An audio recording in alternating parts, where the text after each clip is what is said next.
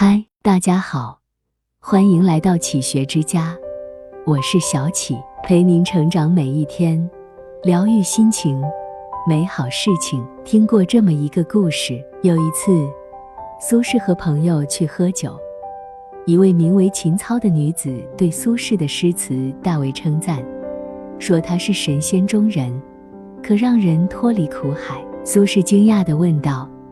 我怎么会是神仙中人呢？原来是他的词做到了三不知，也正是这三不知，才可以让人有脱离苦海的能力。原来在秦操六岁的时候，家中遭遇变故，心灰意冷，一心求死。无意间听见有人弹唱苏轼的词，唤起了他求生的欲望，这才救了他的命。有人感叹苏轼的才气。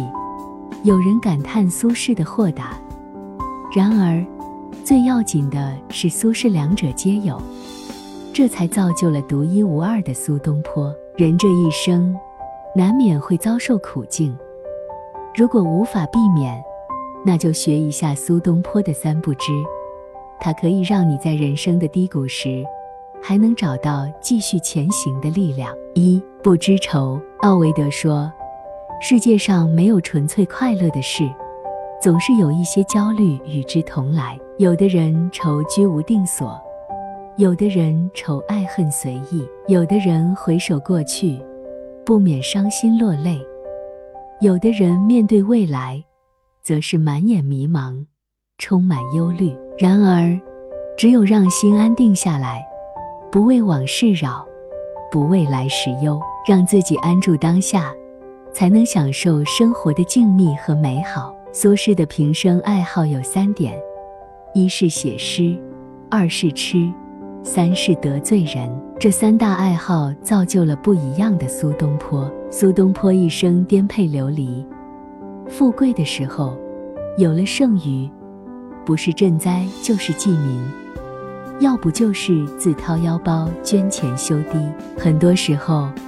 他的美食是在落魄的时候自己研究出来的。爱吃的苏轼，即便是在困苦中，也总能寻到一番滋味。被贬岭南的时候，由于不知道这里不产米，爱喝酒的苏轼就把自己带的米用来酿酒，以至于很长一段日子里没有米煮饭，苏轼就只能在当地吃芋头。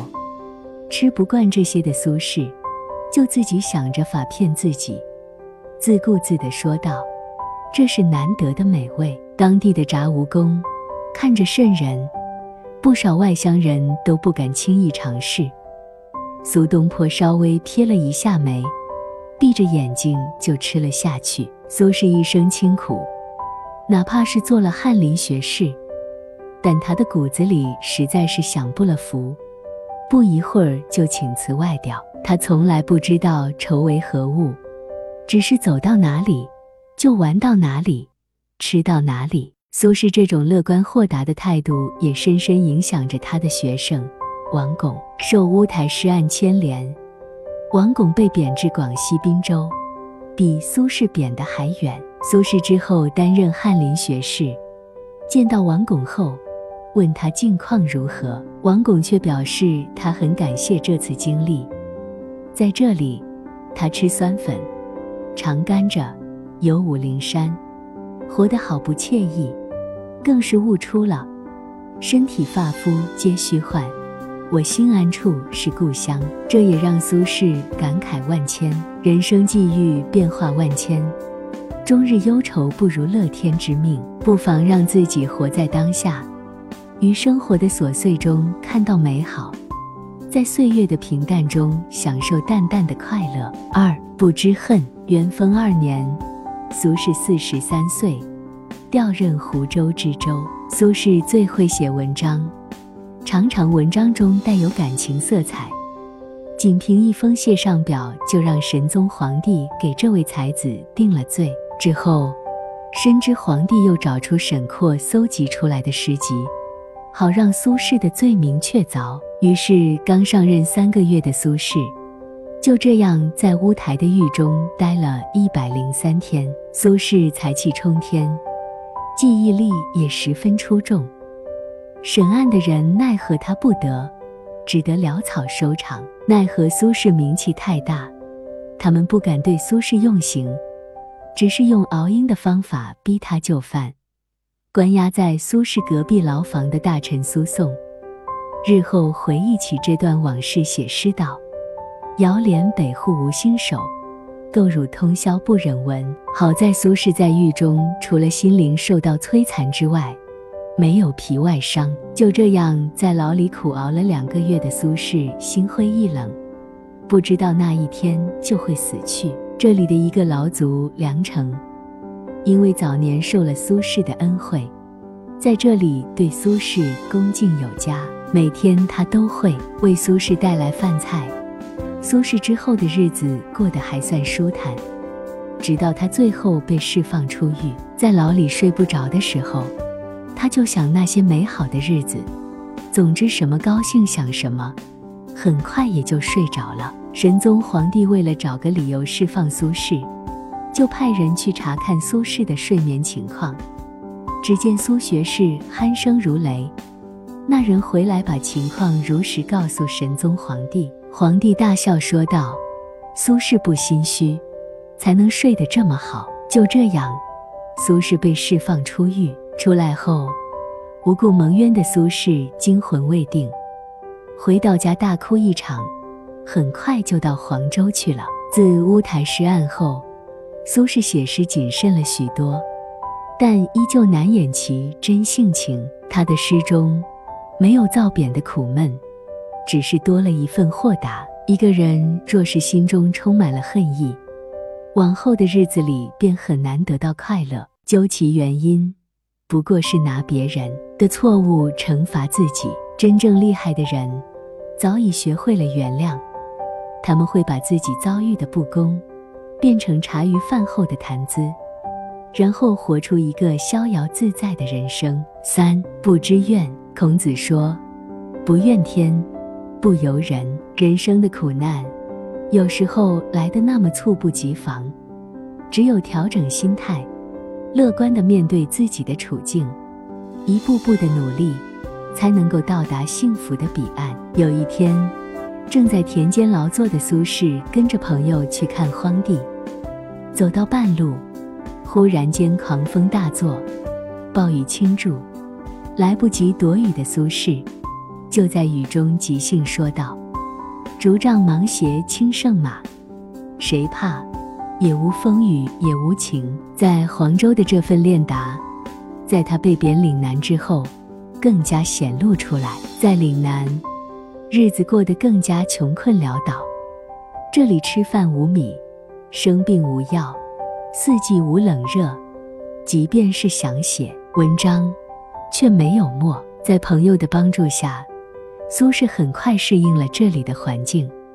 在这里的日子虽然穷苦，但也过得还算舒适。张敦，这个前半生是朋友，后半生是敌人的政客。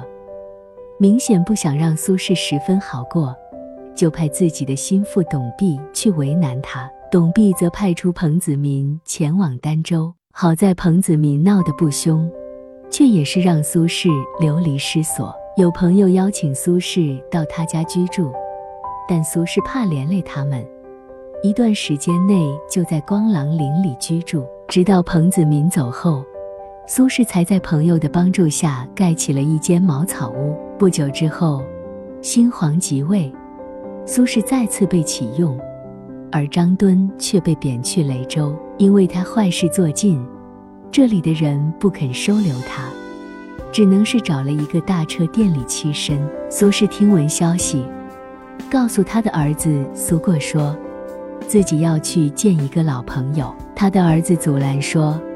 张敦当时那么害你，你怎么还要去见他？苏轼到了张敦住处，张敦避而不见，苏轼便告诉张元说，自己不怨他，知道他自己当时是迫不得已，并不是他害了苏子瞻，倒是别人害了他张子厚。苏轼走后，张敦才出来，早已老泪纵横，不去抱怨别人。即使把他人的过错放下，自己的心才能够少受伤害。不去抱怨环境，事与愿违的时候，才能够做到心平气和。命运从来没有偏袒过任何人。当你不再抱怨，回首往事的时候，你会发现所有的遇见，所有的经历，都有它存在的意义。四林语堂说，苏东坡是一个无可救药的乐天派，穿越千年。他性格中的温暖底色依旧如此动人，至今抚慰着今人的窗口。苏东坡一生豁达，在他眼中，天底下都是好人。他做人做事无非就是一个诚字，待人真诚，写诗真诚，所以老百姓记得他。他虽然仕途不得意，但是他的人生却处处是惊喜。他在晚年的一首时。自嘲道：“心似已灰之木，身如不系之舟。问汝一生功业，黄州、惠州、儋州。”他认为他的功业不在高堂之上，不在人生得意处，反而是把他遭受的苦难看成了一生的功业。人生缘何不快乐？只因未读苏东坡。如果感到人生艰难、失意、痛苦，就去看一下苏东坡吧，他的诗词足以为平生。这里是启学之家，让我们因为爱和梦想一起前行。更多精彩内容，搜“启学之家”，关注我们就可以了。感谢收听，下期再见。